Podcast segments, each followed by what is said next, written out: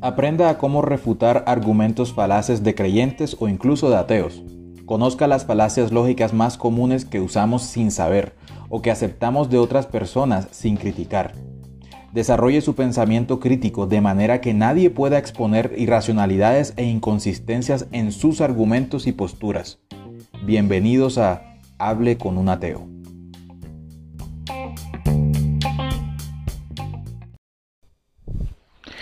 Hola a todos, bienvenidos al primer episodio de Hable con un ateo. Eh, el día de hoy vamos a hablar de por qué hacer un podcast ateo, ¿no? ¿Por qué alguien se pone a, a hacer algo o hacer un podcast de lo que de lo que cree o considera que quizá no existe, ¿cierto? Yo recuerdo cuando era cristiano, y no entendía cómo había países en los que era prohibido el cristianismo, ¿no? Me sentía todo un activista de la libertad de culto y sufría por los hermanos cristianos que eran perseguidos en otros países. Ah, pero eso sí, trataba a los ateos como ignorantes, ¿no? ¿Cómo es posible que se den cómo es posible que no se den cuenta que Dios es real? decía.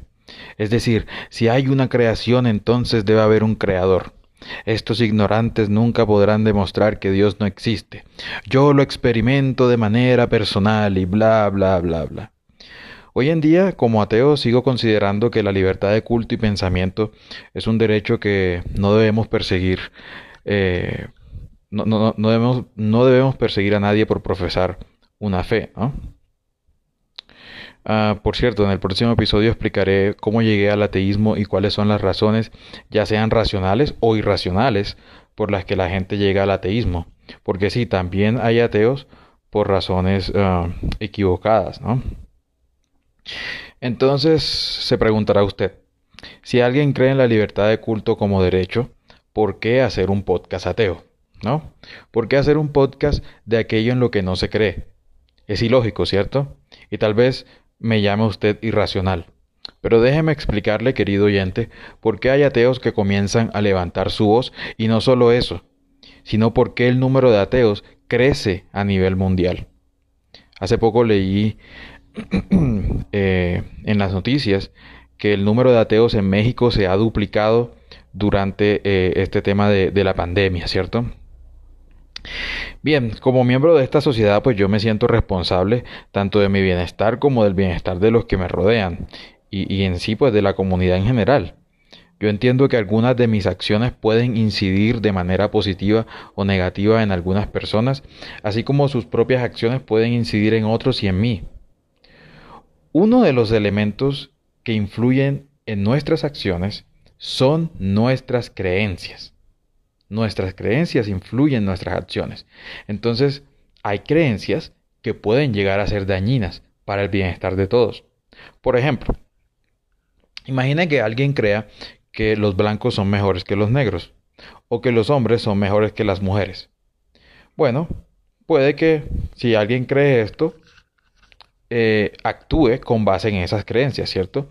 Y esto acarrearía una consecuencia negativa eh, para todos, ¿no? Bien, entonces, ¿qué pasa con el tema de las creencias religiosas? Hay muchas creencias religiosas que son potencialmente dañinas para el bienestar de todos. En este capítulo mencionaré algunas, pero sé que faltarán muchas, ¿no? Así que comencemos con el tema de la salud. Yo creo que este es el tema más importante. Eh, mientras hago este podcast, es eh, hoy es que 4 de febrero de 2021 y hace un año, más o menos, comenzó este tema eh, de la batalla contra el virus, ¿no? El COVID-19. Y desde nuestras casas evidenciamos cómo el número de contagios avanzaba rápidamente y entendimos que debíamos tomar las medidas necesarias, ¿cierto? Que lavarse las manos, que no tocarse la cara, que lavar los zapatos al llegar a la casa, hacerse la prueba o llamar al médico si sospechaba de tener el virus, cambiarse de ropa al llegar a la casa, pero sobre todo, sobre todo, usar el tapabocas al salir a la calle, ¿cierto? Muchos ignorantes comenzaron a decir que lo del virus era mentira, ¿no? Que era una conspiración. Pero de todos estos ignorantes, los peores eran los pastores, que le decían que le hacían promesas mágicas a sus feligreses Así como el virus no tocará tu puerta, ¿no? Esta iglesia está cubierta con la sangre de Cristo, ¿no?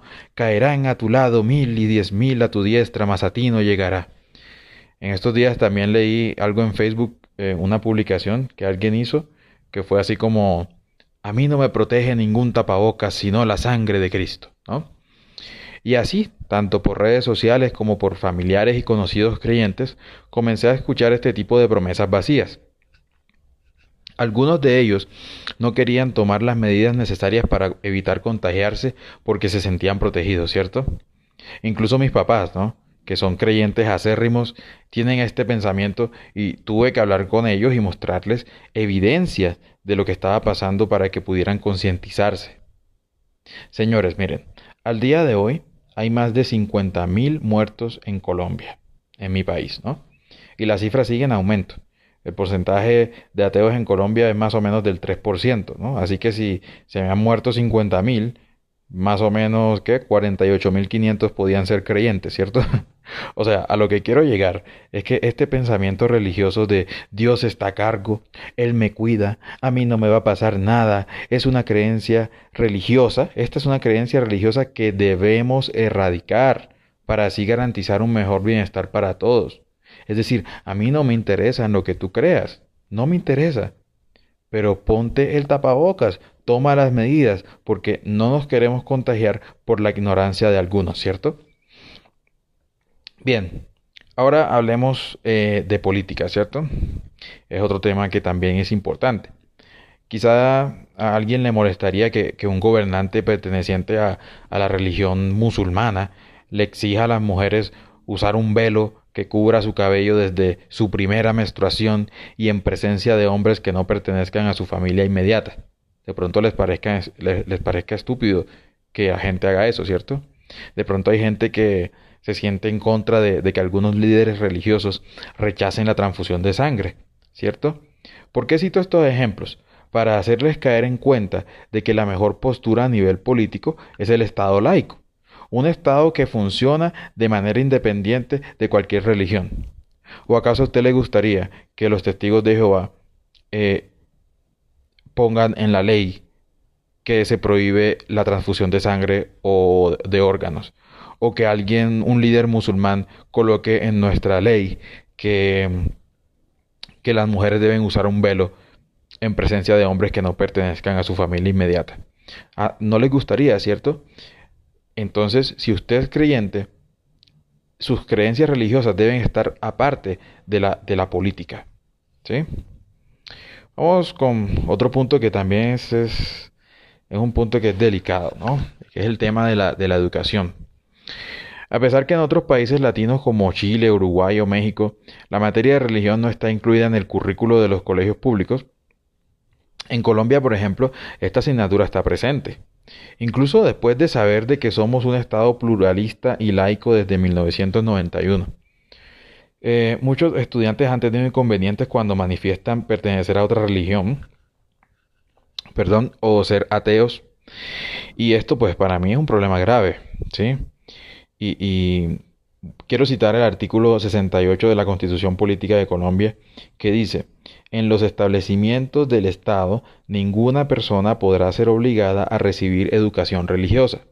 Entonces, ¿qué pasa cuando la materia de religión está presente en el colegio donde estudia su hijo, por ejemplo.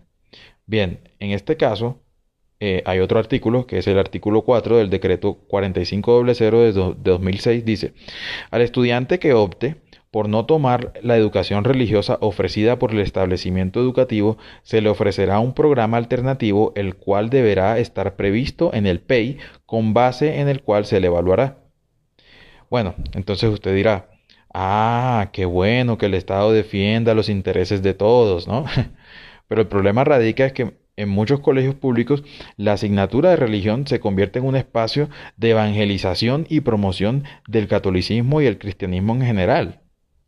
En educación primaria se enseñan historias como las de Adán y Eva o el diluvio como si fueran ciertas. En un colegio de Bello, Antioquia, un profesor escribió el siguiente logro se le dificulta reconocer a Jesús como Salvador del mundo. O sea, imagínense, El estudiante se le bajó nota porque no reconoció a Jesús como su Salvador. o sea, ¿esto es en serio? Este tipo de situaciones no deberían ocurrir en pleno siglo XXI. No se necesita ninguna enseñanza religiosa para ser personas de bien. Es más, los países menos religiosos son más pacíficos.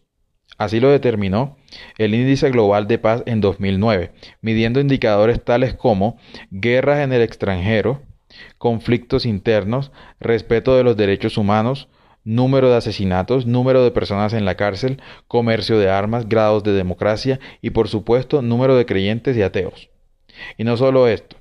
En un estudio realizado por el analista de investigación en la Oficina Federal de Prisiones de los Estados Unidos, reportó que el número de ateos en la cárcel es inferior al 1%.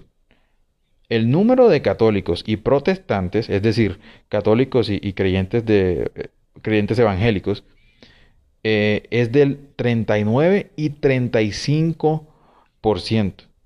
Pues parece que la religión no es un buen lugar para extraer valores morales. Así que bueno, usted y su hijo pueden ser o su hijo pueden ser exonerados de la clase de religión sin que nadie tenga que obligarlos a asistir. Bueno, si hablamos ahora de la, de la amistad, ¿no? las relaciones sociales con otros. Las religiones protestantes, como evangélicos o pentecostales, son las más discriminantes. Pero hago la anotación, y aquí sí quiero hacer la anotación, que no es en todos los casos. ¿sí? Esto solo lo he visto algunas veces con algunos líderes religiosos. Yo fui creyente eh, cristiano mm, desde que nací y más o menos por 20 años hasta que me convertí en deísta, eh, luego explicaré qué es eso, luego en agnóstico y, y posteriormente en ateo, ¿no? Bien, eh, eh, hay líderes religiosos que utilizan versículos como ¿No saben ustedes que la amistad del mundo es enemistad hacia Dios? O no estén unidos en yugo desigual con los incrédulos. Entonces utilizan estos versículos para promover la enemistad entre sus feligreses y no creyentes. Y esto es grave. Decía el premio Nobel de Física Steven Weinberg que, con o sin religión, la gente buena hará el bien y la gente mala hará el mal. Pero para que la gente buena haga el mal hace falta la religión. Repito, con o sin religión, la gente buena hará el bien y la gente mala hará el mal. Pero para que la gente buena haga el mal hace falta la religión. Entre los factores por los cuales realizo este podcast, cabe mencionar las grandes estafas en las que se han eh, convertido las iglesias desde hace ya varios años. Hace algunos días varias personas se quedaron sin vivienda y pertenencias en la costa colombiana debido a que un pastor los engañó diciéndoles que el rapto sucedería el 28 de enero y que Jesús vendría por ellos. Los feligreses le entregaron el dinero recaudado al vender sus posesiones y este pastor desapareció con todo lo que le dieron. Y son este tipo de situaciones las que podríamos evitar si comenzáramos a pensar lógicamente. No es mi intención que los creyentes se conviertan en ateos, esa no es mi intención, aunque sería la postura correcta a mi parecer, ¿no? Pero mi intención es que las creencias religiosas dejen de ser perjudiciales para el bienestar de todos. Y esto se logra aprendiendo sobre falacias lógicas, aprendiendo sobre ciencia, sobre silogismos, sobre argumentos en general. Así que humildemente yo de verdad espero que la información que les brinde les pueda servir de algo. ¿Sí? Eh, bueno, y son estas y otras razones son las que considero grandes argumentos como para levantar mi voz como ateo y brindarles a ustedes información veraz que podrán usar en sus argumentos, ya sea con creyentes o incluso con ateos, cuando cometan errores de, lógicas, de lógica básicos que todos deberíamos saber. Bueno, hasta aquí eh, les dejo eh, este primer episodio. Mm, voy a estar creando lo que son las redes sociales para difundirlo y, nos vemos más adelante. Un abrazo a todos. Si algo no les gustó, eh, si quieren decir algo, que mencione algo en, futuros episodios, lo pueden escribir en las redes sociales que ya les voy, ya las voy a crear y les, y les voy a decir um, cuáles, cuáles son. ¿Listo? Chao, chao.